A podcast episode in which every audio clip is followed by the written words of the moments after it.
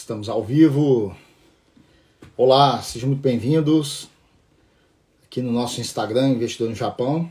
Sou Marcelo Sávio, que do meu lado está hoje presença especial aqui na live de no Instagram Cibele Viviane, que é ao meu lado. Primeira vez que a gente faz uma live aqui do lado, um do outro, sim, né? Sim. Isso. É isso aí, pessoal. Sejam muito bem-vindos. A gente vai é, comentar algumas coisas aqui. O Marubito está aqui com a gente. Olha só, chegando o Kazue Marcelo, a Anice Kawati também está aqui com a gente. Você conhece a Anice Kawati? O Yoshida Massa está aqui com a gente Olá, também. Yoshida. Beleza? Sibeli, por favor, se apresente.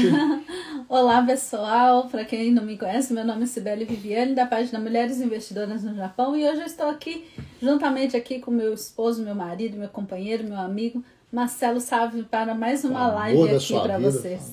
Voltou isso aí. Amor da minha vida. Isso.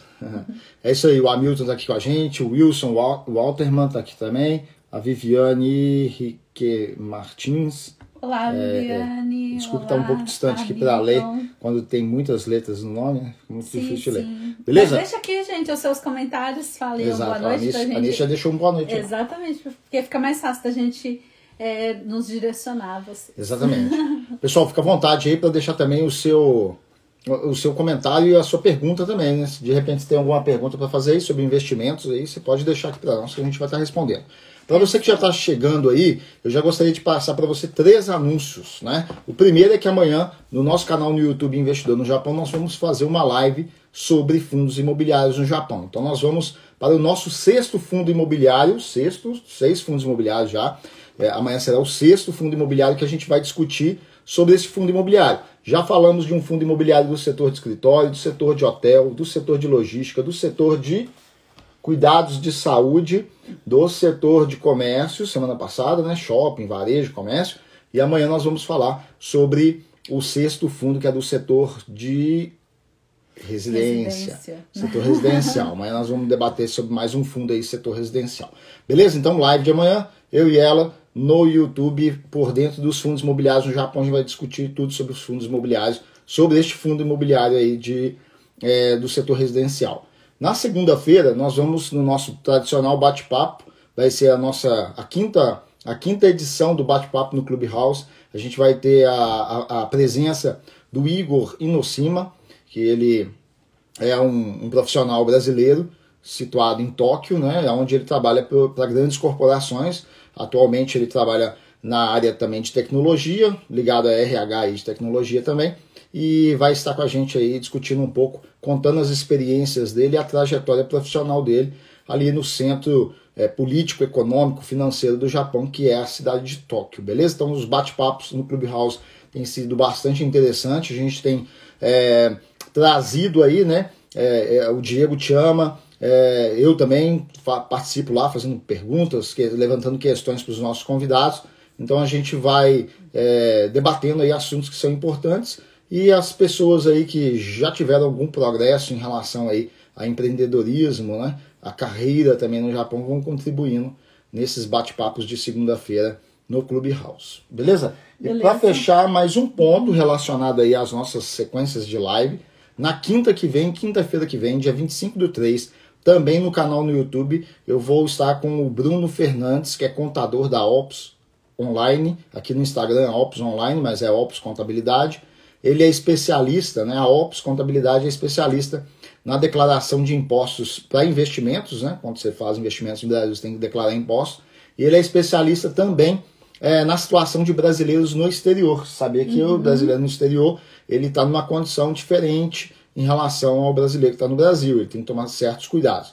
Então, se você tem dúvida no que diz respeito a investimentos no Brasil do ponto de vista declaracional, né, da declaração de imposto de renda, a gente vai estar debatendo aí com o Bruno Fernandes na quinta-feira que vem, dia 25 do 3, no nosso canal do YouTube. Será a terceira live, terceiro ano consecutivo de live, onde a gente desmistifica, ou melhor, o Bruno traz aí desmistificando é, o investimento no Brasil do ponto de vista aí, tributário e do ponto de vista também o olhar é, para a situação do brasileiro no exterior. Tranquilo? Tranquilo. Estamos. É isso aí, gente. Já peço para vocês aí compartilharem essa live aí, nesse Envia aí pelo aviãozinho menos aí. uns cinco amigos. Isso, envia para pelo menos uns cinco amigos aí para compartilhar aqui o trabalho do Marcelo aqui, né, do investidor no Japão. Olha só, o Yoshida Massa coloca aqui: Deus abençoe esse casal, amém, que, Amém. que anda salvando a vida financeira de muitas pessoas aqui no Japão. Obrigado aí, né? Obrigada. Nossa pretensão não é ser salvador de fato, né? Assim, sal, não é essa o atributo que a gente é, advoga para nós, mas eu acredito que a partir do momento que a gente pode ajudar outras pessoas que estão naufragando na vida financeira, né? Estão aí passando anos e anos sem construir nada ou sem se preparar para o futuro, que é o que é pior, né? Porque às vezes a pessoa não constrói nada financeiramente, patrimonialmente, né? Que seja, olha, o cara construiu aquilo, tá? Não é, não é do perfil da pessoa, mas pelo menos se preparar financeiramente, ela tem que se preparar, é, correto? É importantíssimo. Então, quando a gente está diante das pessoas que estão se naufragando na vida financeira, a gente consegue estender a mão através do nosso trabalho e puxar a pessoa para aí o convés, né? Puxar ela de volta aí, ou melhor, né? Trazer ela à realidade da vida financeira. Então já é uma, uma, uma coisa legal aí que a gente consegue. Exatamente. fazer. E com a página também Mulheres. Investidoras no Japão, a gente também tem procurado também tá ajudando aí, né, Marcelo? De Sim. alguma maneira também passando conhecimento. Mês passado Sim. nós fizemos o desafio do Milão, que foi bem produtivo, né? Bastante. As pessoas que participaram Desafio tiveram do Milão, isso, é, tiveram um resultado muito bom. Mas o desafio do Milão era o que o nosso objetivo era a pessoa aprender, né, a economizar, a pessoa aprender realmente, né, ter o domínio, ter o controle sobre as suas finanças para já começar a investir. E foi isso que aconteceu Sim. realmente, né? Inclusive uma das pessoas, ou duas, né, de que estava no nosso desafio, ela já estava começando já esse mês agora a já investir. Então começou mês passado o desafio do Milão, esse mês a gente está com o fazendo desafio do avanço patrimonial. Então o pessoal está avançando muito rápido, Marcelo. Uhum. O, o desafio do mês passado, um mês só, a gente fez esse desafio. O livro do nosso desafio foi O Homem que Calculava. Sim. E o nosso desafio desse mês é o, é o livro, né? Aqui, que inclusive eu Então, olha, ela, ela propõe os desafios lá na página Mulheres Investidoras no Japão. Aí tem as mulheres que querem participar do Não desafio. só mulheres, Não só como homens também, também. né? Participam do desafio, aí faz as reuniões, que dia? A gente faz reuniões uma vez por semana. Geralmente eu coloco enquete no grupo, né? Pra ver qual é o melhor dia, né? E melhor horário também. Pessoas do Brasil também tá participando com a gente, tá Bom. tendo bons resultados também. Isso também é muito bacana. Aí vocês elegem um livro, no caso você, né? Não é Isso. uma decisão democrática. é Não, você que já eu que já Isso, escolho, ela que já isso. Aí você coloca um livro e aquele livro faz parte de uma sequência ali para ser lido ali, né? Exatamente. Então, em um mês, é, um mês passado, a gente já. A galera aprende sobre já finança, a- lê livro também, né? Isso, e a gente discute nessa, nessa reunião, a gente discute tanto, é, eu passo para o pessoal, tanto as estratégias, né? Uhum. No caso, o desafio do Milão, passei toda a estratégia em relação ao desafio e como alcançar realmente, organizar suas finanças, inclusive a. A, que- a Nice está aqui, Scott. é, a Nice também participou com a gente, teve também bons resultados. Então, no grupo, então nessa reunião a gente tanto a gente passa também as estratégias do desafio e como alcançar e também em relação ao livro também que traz também bastante ensinamentos. Esse mês está sendo esse livro aqui, ó, O Milionário Mora ao Lado. O Milionário Mora ao Lado aí, um dos Isso. livros aí top top 3 aí da das finanças pessoais, né? Para quem quer você começar. é, exatamente, uma se você quer ter um avanço patrimonial Mindset. e ter uma mudança e realmente de mentalidade em relação às suas finanças, leiam, gente, que é muito importante. Por exemplo, você vai tomar uma grande decisão financeira, leia esse livro que vai te ajudar também bastante. Por exemplo, a pessoa tá com um sonho, né, Marcelo? Sim. Grandioso aí, nossa, quero ter aquela casa que não sei o que, em tal bairro, que não sei o que mais, tal. Então, de repente, compensa então você ler esse livro, ver qual é realmente, porque esse livro trata, né, ali de uma pesquisa que foi feita ali, há 20 anos de pesquisa, né, 20 Marcelo? anos de pesquisa, depois eles afunilaram ali para um ano e meio final antes de escre- escrever Exatamente. Aí você vai entender a mentalidade dos milionários. Então, antes de tomar uma grande de- decisão e entrar e de repente, né, num, tal, talvez você ache que é um investimento, né, e vai saber se é mesmo. Então, eu sugiro que você leia então esse livro. Exato, olha só, o Alex Yanai tá aqui dando boa noite Olá. pra gente aqui, beleza? Se tivesse falar uma coisa, eu lembrei de uma propaganda que eu vi hoje. É, a propaganda explora bastante. Propaganda é, é sempre bom, viu, gente? propaganda, Você que não. passa as propagandas, né? Não, era isso que eu ia falar. Ah, então vai. Você já tá confundindo. Eu- ontem eu dei um insight pra ela que ela tava passando algumas. pulando, ela falou, ó, se atenta aí que tem coisas interessantes aí. Mas ela já tá achando que é isso. Não é, não, é outro insight, olha só. Pode é outro- parecer que tudo se resume a ele, gente, que é ele que pensa em tudo, ele que tem as ideias, mas não é não, eu também tenho, tá? Mas pode continuar agora. Aí, ó, vai fazer o. Vamos lá, toma cuidado, pessoal, com o lance assim, de propagandas pautado em eh, percentual, né? Aí eu tô falando que eu vi uma propaganda esses dias aí falando sobre percentual, é, anunciando percentual. Percentual é sempre muito. Você tem que ter uma análise muito é, crítica em relação quando você vê propagandas pautadas em números percentuais, correto? Não é? Vamos imaginar aqui, por exemplo, que. Um exemplo qualquer aqui. O pessoal que está aqui trabalha em fábrica, por exemplo. É, vamos imaginar que você coloca. Você entrou naquela empresa para trabalhar e você arrumou um emprego para tua esposa trabalhar lá naquele, naquela fábrica lá com você. Sim. Correto? Correto. Aí você chega e vocês são os únicos brasileiros a trabalhar naquela fábrica. Aí você chega pro pessoal aí e fala, olha, eu eu coloquei naquela empresa lá, é, os poucos brasileiros entram lá, né? Ou os brasileiros, ou melhor, os brasileiros que estão lá, eu que arrumei o serviço para eles. 50% dos brasileiros que trabalham lá naquela empresa, fui eu que arrumei o serviço. Então, se está precisando de serviço, fala comigo aqui, vem fazer uma ficha comigo que eu te coloco lá dentro. Pô, é duas pessoas, ele e a esposa, 50% ele colocou na empresa, tá Sim, entendendo? sim. Como que percentual você pode, você pode iludir as pessoas? Então toma muito cuidado quando vocês observam aí propagandas pautadas em percentual. Lembrei disso porque você falou um negócio aí, eu acabei lembrando. Mas pois não, pode Não, já continuar. terminei. pode continuar aí com a sua.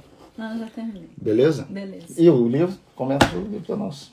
Então, esse livro aqui, gente, como eu tava falando, ele é muito bom. O Marcelo já não é de hoje, que ele já tem indicado esse livro para vocês lerem, né?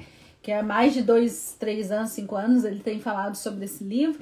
E, e coube bem assim, certinho, esse livro aí com o nosso desafio, né? Que é o avanço patrimonial. E, assim, o que a gente tem recebido, né? Que a A gente tem falou que amou demais. Ai, que bom.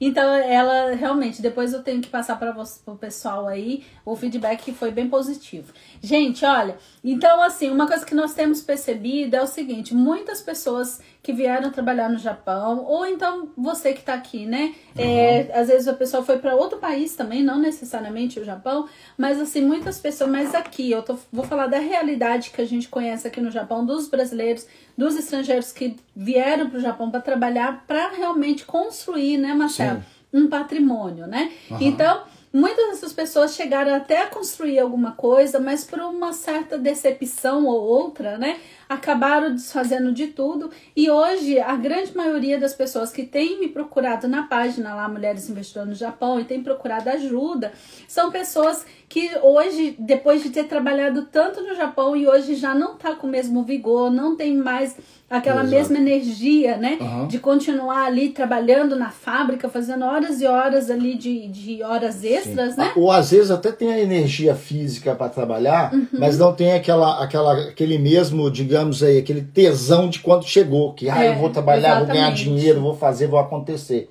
Já se passaram tanto tempo, às vezes fisicamente ainda Uhum. ela aguenta trabalhar, tanto é que está indo trabalhar, mas não tem aquele mesmo estado de espírito que tinha quando começou, né? Exatamente. Então são pessoas que às vezes vêm em busca dessa de, de novamente ter, como o Marcelo falou, né? Ter essa vontade novamente, né?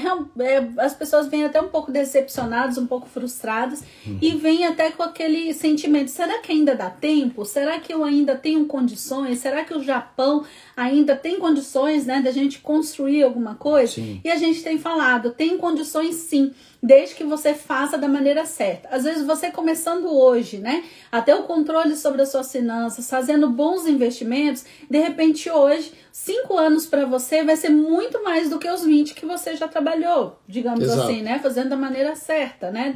Você seguindo realmente sendo, primeiro lugar, você ter um comprometimento com você mesmo, com o seu futuro, com o futuro da sua família e você ter disciplina também com seus investimentos, né? É Aquilo que Sim. o Marcelo sempre fala aqui, gente, que todas as pessoas que as pessoas têm condições sim de ter, né? Tem um potencial ali realmente de construir um, um patrimônio ali realmente bom, né? Considerável, uhum. né? E esse livro, ele é muito bom para justamente para isso, para que você realmente comece a analisar então a, a, maneira que você tem vivido até agora e qual é o, o caminho certo então para você seguir a partir de agora, né? Se realmente você quer mudança realmente ali na sua finança, na sua vida financeira.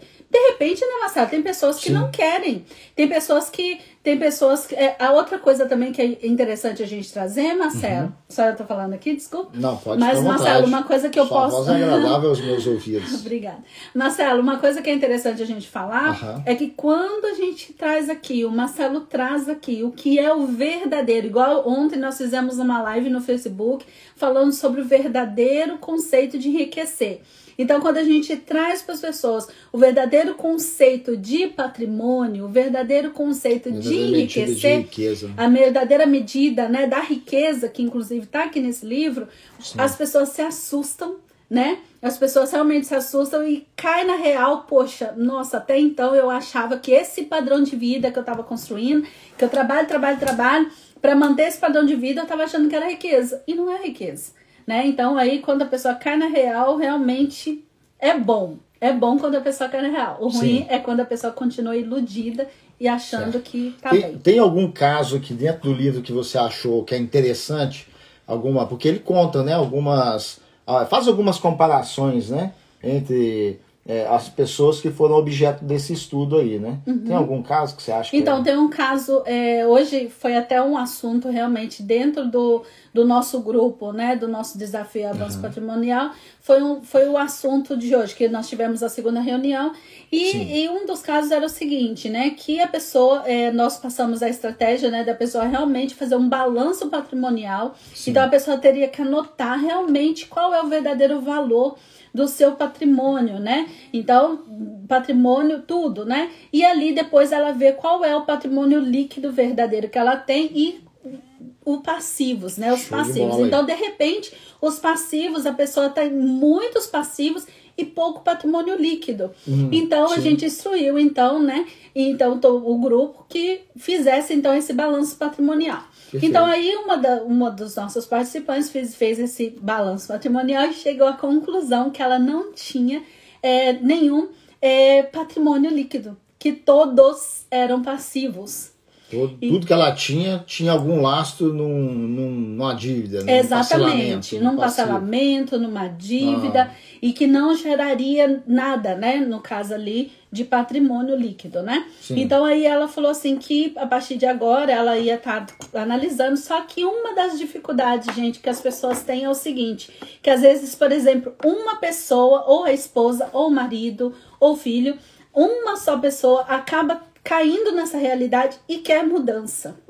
Né? Então aí que vem a dificuldade. Um na casa Como... tem aquele despertar, né?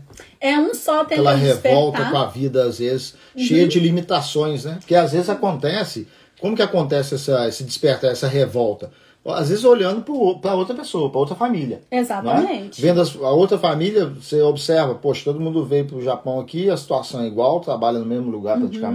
Ou se não trabalha no mesmo lugar, trabalha em lugares semelhantes, uhum. por que, que ele consegue tal coisa e eu não consigo, né? Aí vai tendo essas comparações assim. Exatamente. Aí uma das quando coisas. Quando surge essa revolta é bom, né? É o que não pode é inveja. Ah, mas ele também a consegue inveja, isso inveja, por conta disso. Inveja nunca Aí começa é bom, a um monte Esse negócio de falar que inveja santa não existe inveja santa. Inveja é inveja e pronto, acabou, né?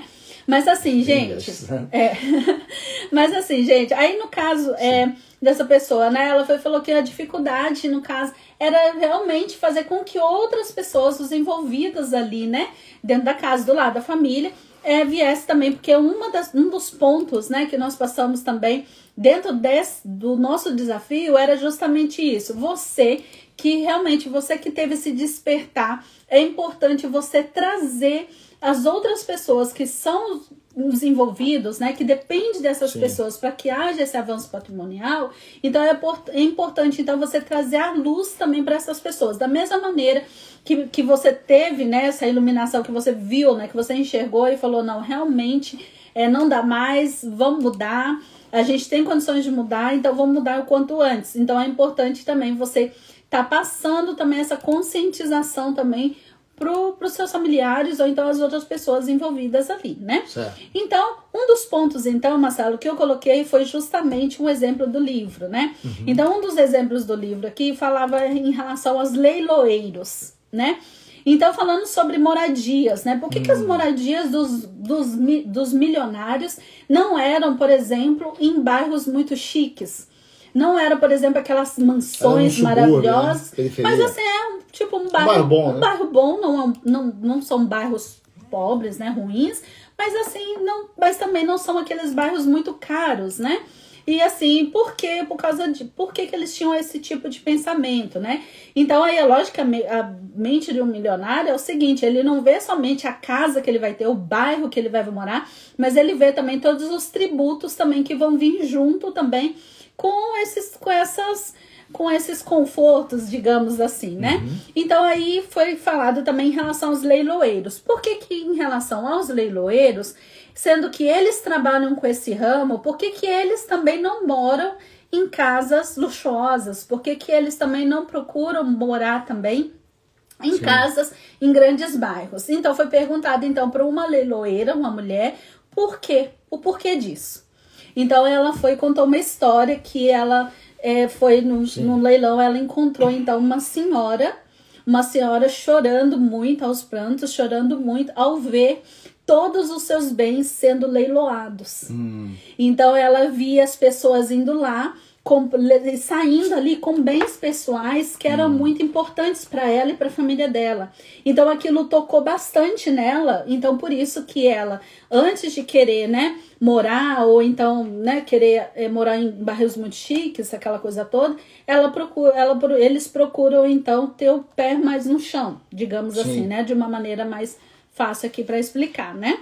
Então é a mesma coisa também que eu falei lá no grupo também pro pessoal, que nós temos muitos exemplos também. Então você pode estar utilizando, provavelmente vocês como eu também, o Marcelo, nós tivemos também exemplos de, de pessoas, por exemplo, sim. que ah, casais, às vezes muitos casais tiveram brigas, brigas muito é, é, Briga de briga mesmo, briga mesmo assim de, de chegar à separação, por quê? Porque as finanças estavam indo ruim, ou então, né, famílias sendo destruídas porque não conseguiram mais manter o padrão de vida, né, que estavam acostumados a viver, ou então nós aqui, gente, eu já trago aqui para nossa realidade, tá? Eu trago aqui para nossa, reali- nossa realidade. eu trago aqui para nossa realidade. Quantas pessoas vocês já viram trabalhar, vir para o Japão trabalhar, trabalhar, trabalhar e hoje o que que essas pessoas têm, né? Então são exemplos. Então é importante. Você não precisa assim, ser muito inteligente ou ler muito ou conhecer muito para também é, você realmente ali tomar decisões corretas. Então você pode também trazer esses exemplos, sabe? Perfeito. Então você pega esses exemplos, como aquela mulher, né, do livro, né, a leiloeira. Por que que eles, um leiloeiro, ele não entra nessas furadas? Por quê? Porque eles viram, eles veem muitos exemplos de pessoas perdendo muitas coisas, né? Por, por uma falta de administração, por uma falta ali de realmente de planejamento financeiro. Então assim também nós também podemos também trazer à tona também esses exemplos, exemplos bons também é importante, né? Como o Marcelo falou, mas também exemplos também ruins também. O que eu acho legal também no livro é que ele traz algumas comparações também de pessoas que têm é, renda baixa, uma renda menor em comparação a outros, mas essas pessoas são mais ricas do que a outra que tem renda. Exatamente, é melhor você pôr ela no chão. Vendo eu mexer na mão aqui, tá querendo avançar. Agora vai É. embora. Já ganhou carinho suficiente. É ingrata porque não reconhece a mão que te sustenta aqui.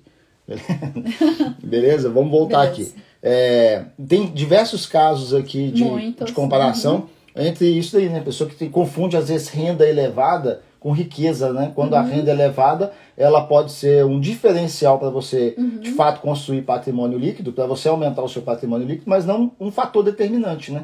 Porque isso daí é, é, é normal, né? Provavelmente você conhece pessoas que ganham muito bem, mas vive no sufoco, né? Vive por quê? Porque é igual, é, do- da mesma forma que ganha, que ele eleva a renda, eleva também gastos, né? A Exatamente. coluna dos ativos cresce, a do passivo também cresce numa proporção. Quer dizer, tem que crescer dentro de um balanço patrimonial e qualquer, tem que ser assim mesmo.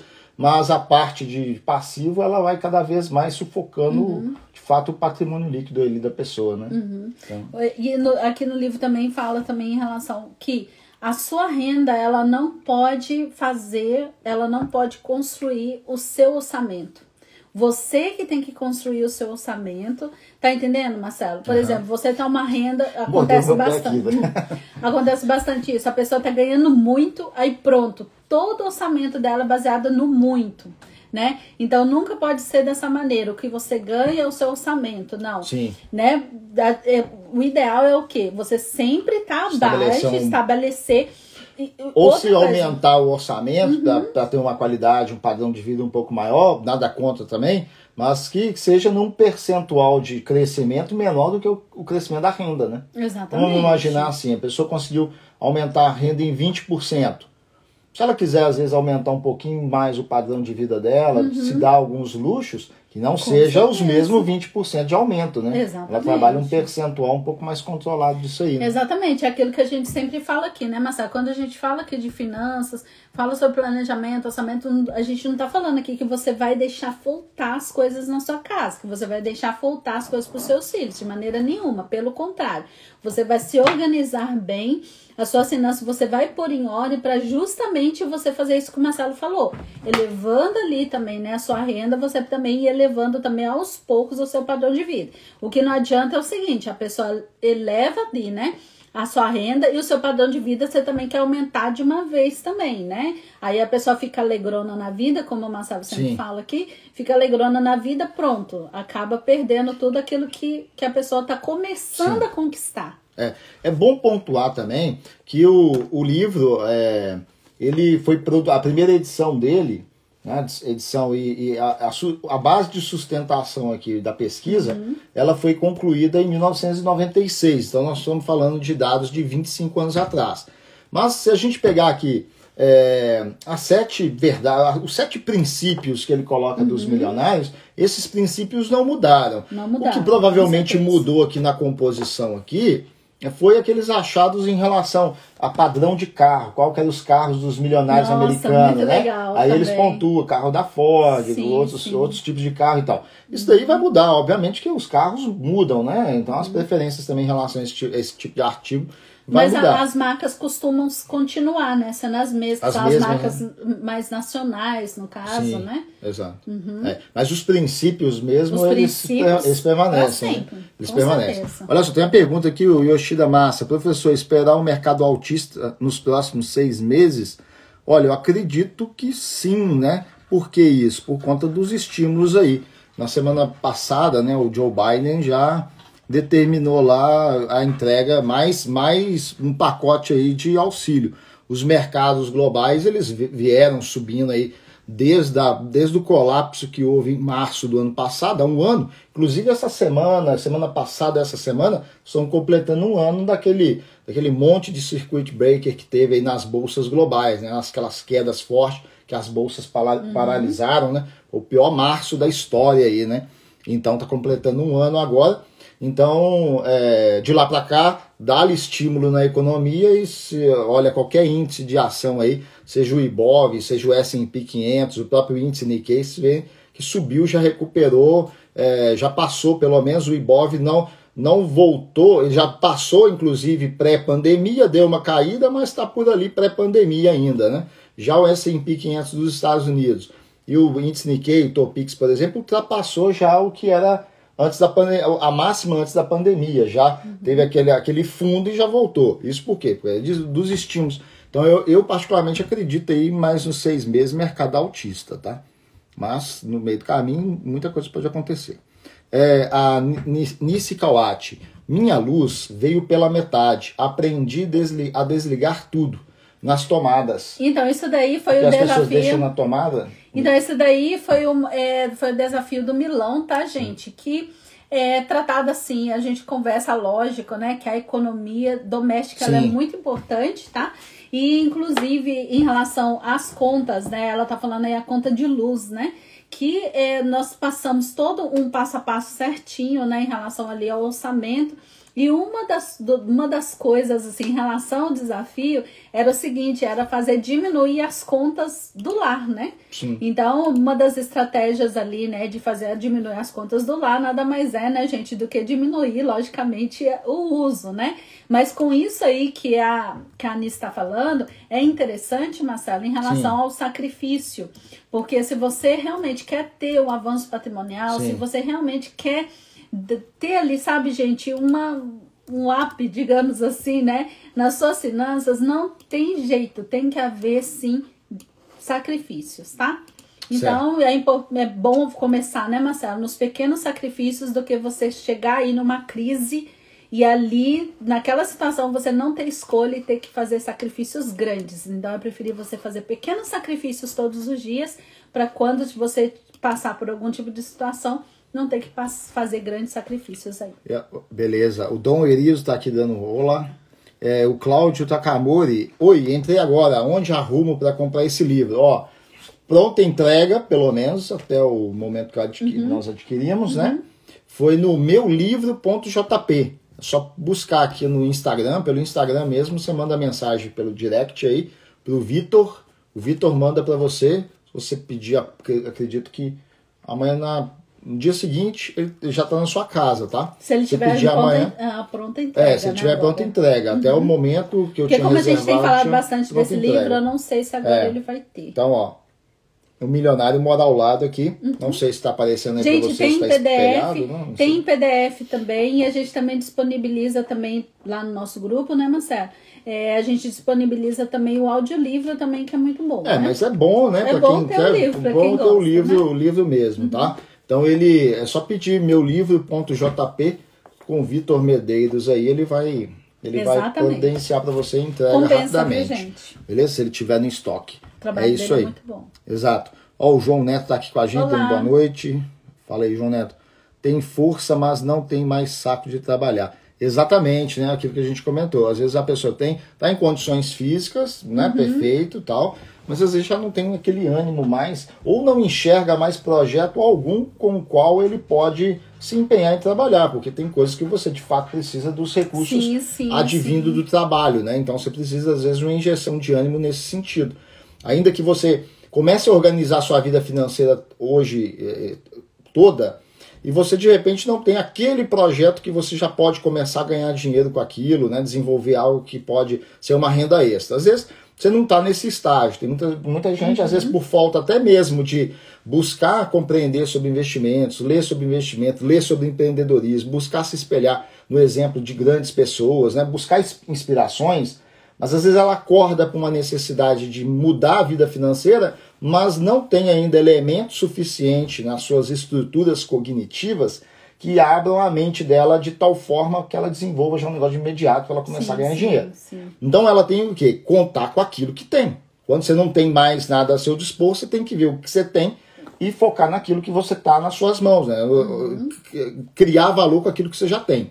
Então ela vai entender, ela vai observar o seguinte, bem, a única coisa que eu tenho é o meu trabalho aí, que não é aquela coisa que me enche de satisfação, mas e até hoje em dia eu trabalhava forçado, como o João Neto colocou aqui, é, tenho força, mas estou sem saco para trabalhar, mas eu compreendo que se eu fizer uma boa gestão e focar aqui no meu trabalho mais uns dois, três anos, eu consigo levantar aquele capital para eu de fato desenvolver um negócio. Sim. E a partir daí também vou, vou começar a buscar formas de, de aprender, me inspirar, né? Uhum. É, andar com pessoas de propósito também ajuda bastante. Ajuda né? bastante. De repente também o que falta é andar com pessoas de propósito. Às uhum. vezes você está de casa para o trabalho, de casa para o trabalho, e o seu círculo de amizade só são pessoas que ficam na dependência do Estado, ou que ou fica na expectativa de depender do Estado, ou, ou, ou só conversa futilidades, só tratam de futilidades, né? não tem um planejamento, uhum. não tem um propósito, assim, não estabelece nenhum plano, nenhum objetivo. Você conversa com as pessoas, eles não têm um objetivo nenhum de vida, aí fica complicado. Então, de repente, a sua inspiração não está nem você é, pegar uma palestra do Tony Robbins. Ah, eu tenho que ir lá para tal lugar onde o Tony Robbins eu me sentir motivado. Não, de repente você andando com uma pessoa que às vezes trabalha com você, que trabalha no seu ambiente de trabalho, trabalha na fábrica igual você, mas tem propósito. Eu já escrevi um artigo aqui na minha, na minha página aí, foi até bastante compartilhado, inclusive, é, sobre os brasileiros que trabalham em fábrica e que já estão fora de fábrica. Uhum. Como assim? Trabalham em fábrica, mas a fábrica não é o seu, é só ali um meio, né? Mas eles têm os negócios próprios deles. É, é como assim? Tem um investimento, tem investimento no Japão, tem investimento no Brasil. Então, eles trabalham na fábrica temporariamente, ainda estão trabalhando em fábrica, mas a, a mente, os projetos, né? Já estão, a mentalidade deles já está fora do local de fábrica já há muito tempo. E tem muita gente assim que você pode também se inspirar nessas pessoas. Sim. Que às vezes você tentar se inspirar naquele cara que tá, a realidade dele é muito diferente da sua, né? É, é, é, pode te incentivar? Pode. Mas às vezes você, a, o seu estímulo necessário tá num, num uhum. colega seu, num vizinho. Né? Exatamente. Né? Uma pessoa que está aqui no Japão enfrentando as mesmas realidades suas. Exatamente. E hoje, né, é, com as plataformas digitais aí, facilita bastante, né? Você sair um pouco aí desse meio, né? Como o Marcelo falou, que às vezes o meio, né, com as uhum. pessoas ali que convivem, com aquele, com aquele mesmo pensamento, né? Porque, como o Marcelo falou, tem pessoas que estão trabalhando em fábrica, mas, a, mas eles não estão na fábrica, né? Não é aquele tipo de pessoa que é motivada 100% só Sim. fábrica, né? A pessoa só pensa na fábrica, a pessoa só pensa no zangueu, a pessoa só pensa é, no que o chefe falou. Ou às vezes está né? motivada pela fábrica, mas a fábrica é o fim em si mesmo. Vai é para o que o que só fala de fábrica. Sai, vai para uma, uma roda, numa festa do final de semana, a conversa é só, oh, lá onde você está trabalhando está tendo bastante zangueu? Ah, onde eu estou trabalhando não tem muito zangueu, não. Às vezes fica só nesse só nessa caixinha de ideias aí, né, relacionando a fábrica, relacionado, ah, eles estão te pagando o kill, o seu imposto veio caro ou não, só nesse tipinho de uhum. conversa, né, então... Uhum. E, e, e, mesmo o que parece ser negativo também é uma grande motivação. Por exemplo, igual ele falou aqui, né, pessoa tem tá até bem para trabalhar, mas já tá de saco cheio de trabalhar, já é até uma motivação também para a pessoa parar um pouco, né, aquilo que a gente Sim. sempre fala aqui, né, Marcelo, que é o basta né? Falar, não basta, peraí, vamos dar um jeito, não é possível. A gente mora num país, gente, que nós temos um salário realmente bom, né? Nós temos uma qualidade de vida que, se você for analisar, não há necessidade de você ter um padrão de vida muito elevado para ter qualidade de vida. Sim. Nós estamos num país, não é? Nós estamos num país que a gente tem aí, a gente tem acesso aí, por exemplo, né, ao Roquem, como falou. Uh, Seguridade Social. Seguridade Social muito bom, por exemplo, Sim. né? Nós temos, por exemplo, aí, por exemplo, gastos, né? A pessoa quer ter muitos gastos elevados para ter aquele qualidade de vida, né? Para muitas vezes ostentar. Às vezes, às vezes, confunde, né? É, às vezes confunde muito. Então, aqui Mas os gastos também coisa... é uma forma de aplacar frustrações, né? Exatamente. A pessoa, Sendo que a não... pessoa é uma questão é. de conceito, é uma questão é. realmente da pessoa ter uma mudança realmente de mentalidade em relação a isso. Será que realmente todo esse padrão de vida que você tem construído realmente tem suprido toda essa sua necessidade, essa sua frustração? De repente você está deixando de lado a qualidade de vida, que às vezes não precisaria gastar, aliás, não precisa, né? Gastar tanto. E, e, a sua, e a sua vida financeira só afundando cada vez mais. É, eu tô conversando aqui com vocês na live aqui, já tomei umas três mordidas no meu calcanhar aqui. da minha gata. Ela não pode ver a gente parado. De vez em quando é ela porque tem, você tá mexendo bastante. Ela tem uma dessa. É, às vezes eu tô aqui mexendo o pé aqui embaixo, que de repente eu sinto os dentes dela não, dando umas mordidinhas no calcanhar. É aquela Mas, que é atenção. É, ela, ela às vezes ela acorda de manhã, ela já ela fica parada na minha frente, ela quer que eu pego ela no colo. Fica miando, querendo Isso. Olha, o Ebert Sal tá aqui com a gente também. Olá, um grande abraço aí, o Ebert. Ebert, né? Ebert Sal. É, educar e semear com paciência e colher com sabedoria. Parabéns ao trabalho de educação financeira esta é uma cultura que o brasileiro não dá muita importância. É, exatamente. A gente tem aí os dados, né? Por exemplo, do Brasil, mas a gente acaba que tem um reflexo disso também nas comunidades brasileiras no exterior. 65% das famílias brasileiras endividadas, né? Uma boa parte dessa na inadimplência. Aí você tem um outro dado também que 90% dos brasileiros não se preocupa, não, não se preocupa efetivamente fazendo poupanças, né? Ou investimentos voltados para aposentadoria. Quando a gente vai para o contexto de bolsa brasileira mesmo, que é onde tem os produtos que hoje é, são os melhores, desde sempre, na verdade, com metodologia dentre os produtos financeiros, tá? É bom de, de, de, é, de é, separar isso aí. E dentre os produtos financeiros, bolsa sempre foi um dos melhores lugares para você rentabilizar capital. Desde que com metodologia, não estamos falando aí de especulações, trade, nada disso. Desde que com metodologia você é, faça seus investimentos. e menos de 3%, 2%, uhum. acho que não dá nem isso, da população brasileira está inserida no contexto de bolsa, fazendo investimento via mercado de capitais. E os que estão, a maior parte está buscando um giro rápido, né? especulação, sim, tentando sim. enriquecer da noite para o dia, alimentando as corretoras aí de valores e tal. Né? E a gente também tem uma cultura de educação financeira, Sibeli, que na verdade eu tenho observado isso também e, e, feito uma reflexão. Porque o trabalho do educador é um trabalho de ação e reflexão, reflexão sobre a ação de educar. Você tem que estar sempre refletindo até sobre o seu ato de ensinar. Como você ensina, o que você ensina, o que, que aquilo está é, tá, tá está exercendo na vida das pessoas, tem que refletir sobre tudo isso, né? E uma reflexão que eu tenho tirado bastante a respeito da educação financeira, que a gente começa a ter um outro problema também, que são falsos educadores financeiros. Mas não é falso porque o cara é ruim, nada disso. Uhum. O cara tem uma boa intenção e tal. Só que não confundam educação financeira com cap, é, captadores de investidores para a bolsa. Né? Tem muito educador financeiro que não é educador financeiro de fato. Ele é um cara que está é, regimentando pessoas para simplesmente entrar via uma corretora e investir na bolsa de qualquer jeito. Não está tão preocupado com o trabalho de educar financeiramente as pessoas. E sim fazer propaganda para empresas, propaganda gratuitas para empresas listadas em bolsa e, e, e arregimentar pessoas para investir, para entrar via uma corretora. Né? Às vezes tem muito educador financeiro é, grande aí no YouTube, por exemplo, que é patrocinado por corretores, então nada mais do que isso.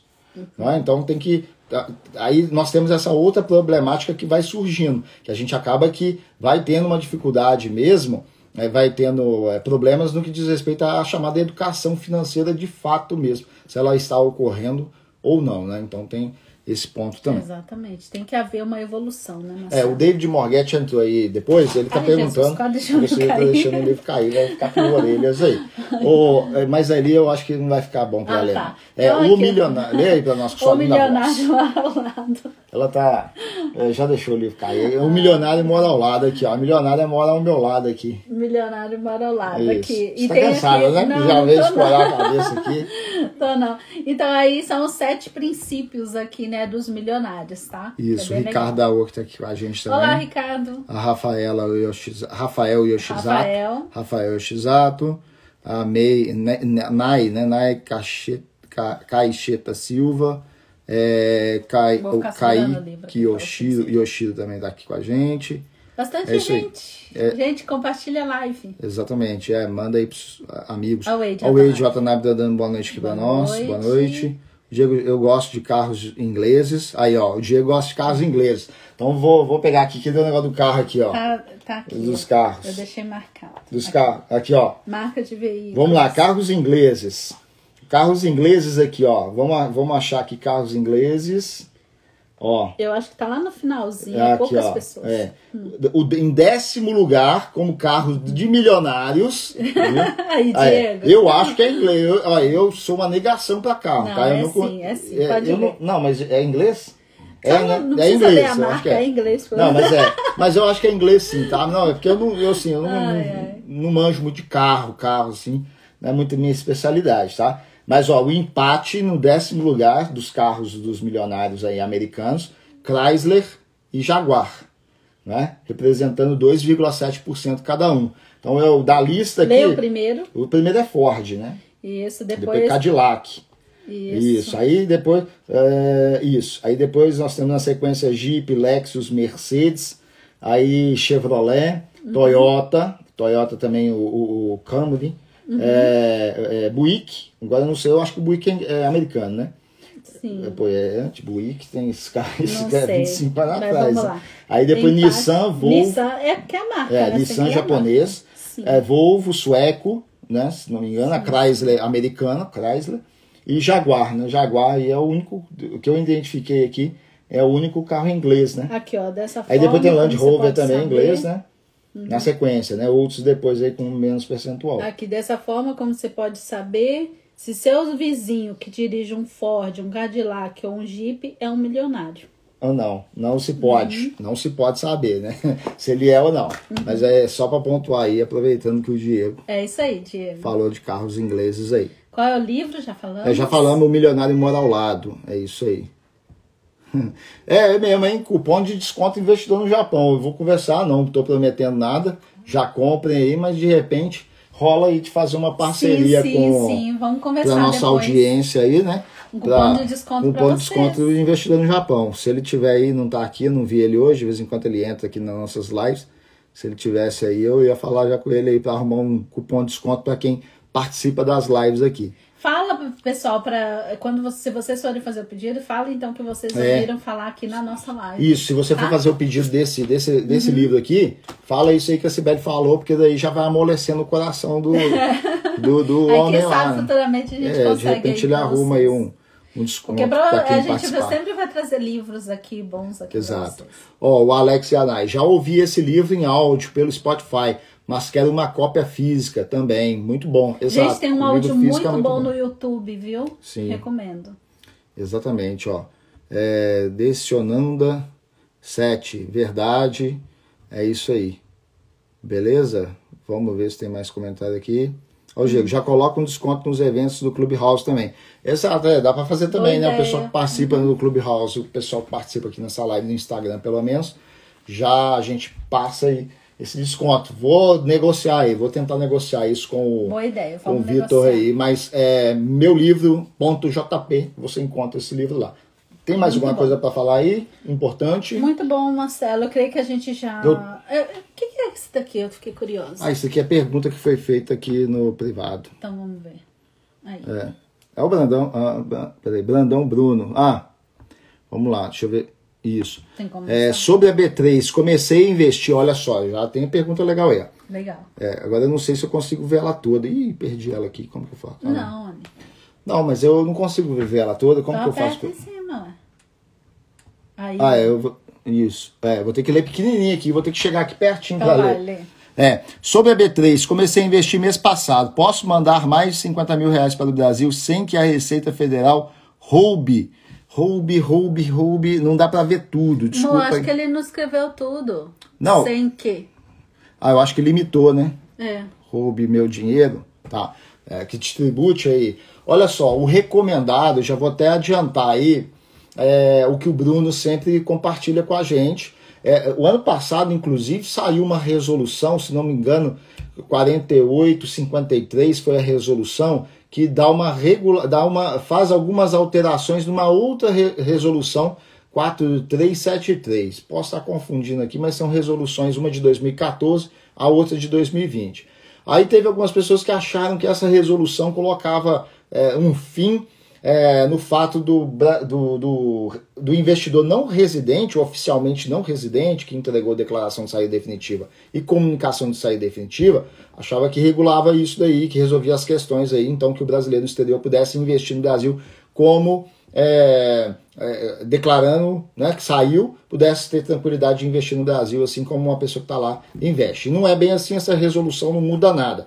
Quem investe no Brasil diretamente no mercado de capitais, ou seja, na Bolsa de Valores, e até em títulos do governo também, porque que, às vezes as pessoas não sabem, título do, go- do governo é, é disponibilizado, o programa Tesouro Direto é disponibilizado pela parceria do Tesouro, do Tesouro Nacional com a B3, com a Bolsa de Valores, tá bom? Se você, ô Brandão Bruno, começou a investir mês passado, você não precisa declarar esse ano, você vai declarar só no ano que vem, tá bom? Então tem que declarar, mas tem que declarar. Não importa se você vai segurar a posição é, na sua carteira até dia 31 do mês do, do final do ano, 31 do 12. Você operou na bolsa, tem que fazer declaração. Agora, o recomendado pelo contador é não extrapolar a quantia anual de 22 mil reais. Por quê? Porque com isso você afasta, baseado é, no imposto sobre renda, tá? Porque vamos compreender assim, a maioria das pessoas que investem no Brasil investe como se estivesse morando no Brasil. Então a Receita entende que você é uma pessoa que está no Brasil, com seu CPF ainda no Brasil. Então quando você faz investimentos na bolsa, esse dinheiro que você investe na bolsa ele tem que vir de algum lugar, não é? E daí, se ele vem de algum lugar, numa, a primeira ideia que se vem é que ele vem de uma renda, né? de um trabalho, de uma atividade financeira, de uma atividade aí financeira. Então essa renda tem que ser tributada. Agora, para não ser tributado, porque você já está sendo tributado aqui ao enviar o dinheiro para lá, então é fundamental que você não extrapole determinadas quantias. O nosso contador aí, que é parceiro nosso aí, que é, é, é meu consultor é, contábil também, para assuntos contábeis, ele orienta não extrapolar 22 mil reais. Existe um limite de renda no Brasil de isenção de imposto sobre renda, que é, se não tiver atualizado, eu tenho que saber com ele para esse ano que está atualizado ou não, é 28.500 alguma coisa, tá? Mas por que 22 mil? Porque presume-se que a pessoa consiga viver com esse, essa diferença, de 22 para quase 29 mil, quase 7 mil reais, ele consiga viver com isso. Então, a, o entendimento é, a pessoa vive com esses 7 mil reais no Brasil, os outros 22 está investindo.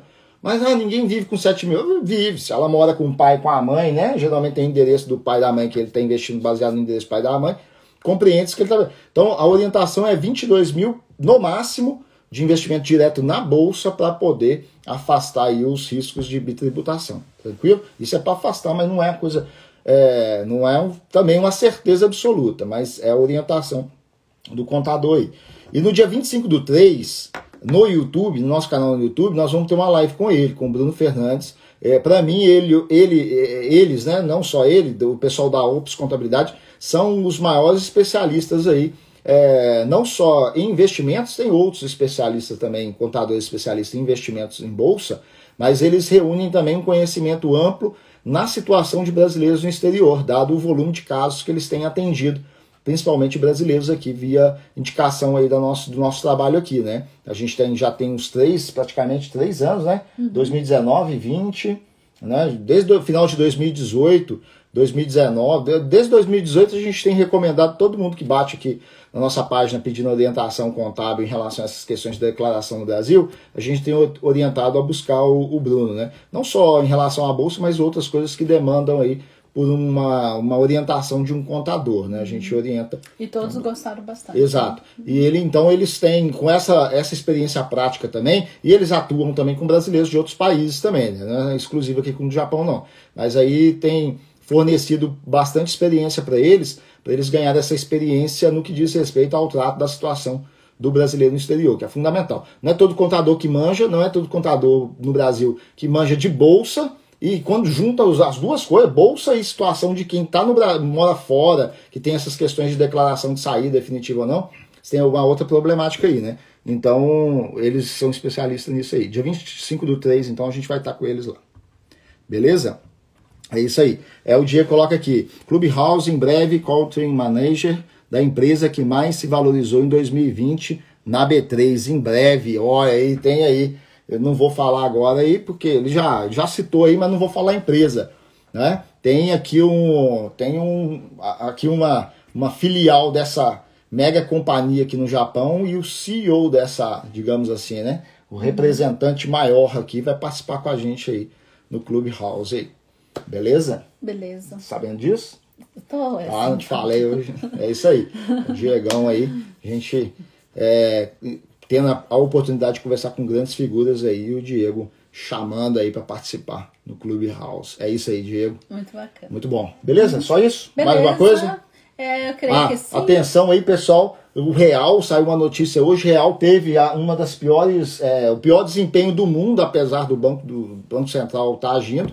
Né? Isso requer um cuidado para o brasileiro que mora no exterior, ao investir diretamente no Brasil, né, trocando seus valiosos, digamos assim, ienes por real brasileiro para investir diretamente no mercado de capitais. Orientação que a gente tem passado, discutido, inclusive até é, objeto de estudo dentro da minha área de membros do meu treinamento, são estratégias para você fazer investimento no Brasil para afastar o risco de bitributação e mitigar ao máximo o risco da depreciação monetária, da depreciação da moeda brasileira.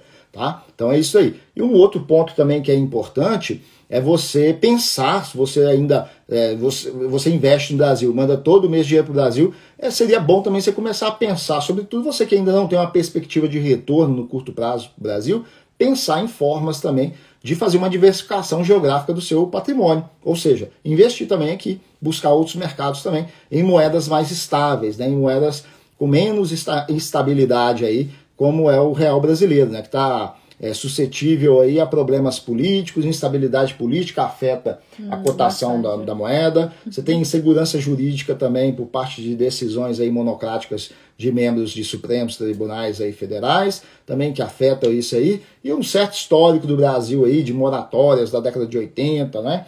Então também isso daí não faz com que o Brasil não, não goze das mesmas, da mesma confiança que os credores, né, o mercado internacional tem no Japão, por exemplo que apesar dos pesares é um país ainda é um país politicamente estável, politicamente juridicamente estável, né? Então é, você que está aqui no Japão trabalhando, né, e, e, e, sempre focado só em investir no Brasil, só em investir no Brasil, eu te chamo a atenção para você também fazer uma diversificação geográfica, que isso por si só já é bastante inteligente, né? E ao investir no Brasil, busque estratégias, estruturas, né? Estruturas de investimento para poder você de fato ter uma rentabilidade afastar risco de bitributação e garantir aí que você consiga pelo menos lidar com essa questão da depreciação do real. Né? E a gente tem estratégias aí, justamente é, é, estratégias que nós desenvolvemos, identificada também para poder atender aí a essa, a essa realidade do brasileiro no exterior, né? sobretudo brasileiro no Japão. Belezinha? Uhum, Tranquilo? Mais algum ponto aí? Não, eu creio que sim. É, é eu creio que a gente tratou bem aqui o assunto aqui em relação ao livro. Sim. Né? Hoje não tem caneca para sortear, não. Hoje, não, amor, a gente tá no Instagram. É, Instagram é ruim de sortear. Então, beleza, né, pessoal? É isso aí. Beleza aí? Muito obrigado aí pela presença, Sibeli. Muito, obrigado, Muito obrigada aqui. também. É um fiapinho aqui. Muito obrigada também, Marcelo. Beleza. Pela oportunidade de estar aqui junto com você. Sempre bom estar aqui junto. Isso, é isso aí. Muito obrigado aí, pessoal. Valeu aí. Até a próxima live, se Deus quiser. É, é isso aí, gente. Isso, não esqueça já também... quer, já quer. Eu vou sortear lá no grupo lá, hein? Eu vou sortear. Se separa depois uma aí, tem. Sexta-feira? Na, não, na sorte... live sexta-feira no grupo? Não, eu sorteio lá no grupo lá, no, no normal é. Uhum. E sorteio e faço meu Mostra aí a caneta. Na caneta. A caneca é essa aqui, ó. Caneca aqui, já tem aqui, né? Aqui.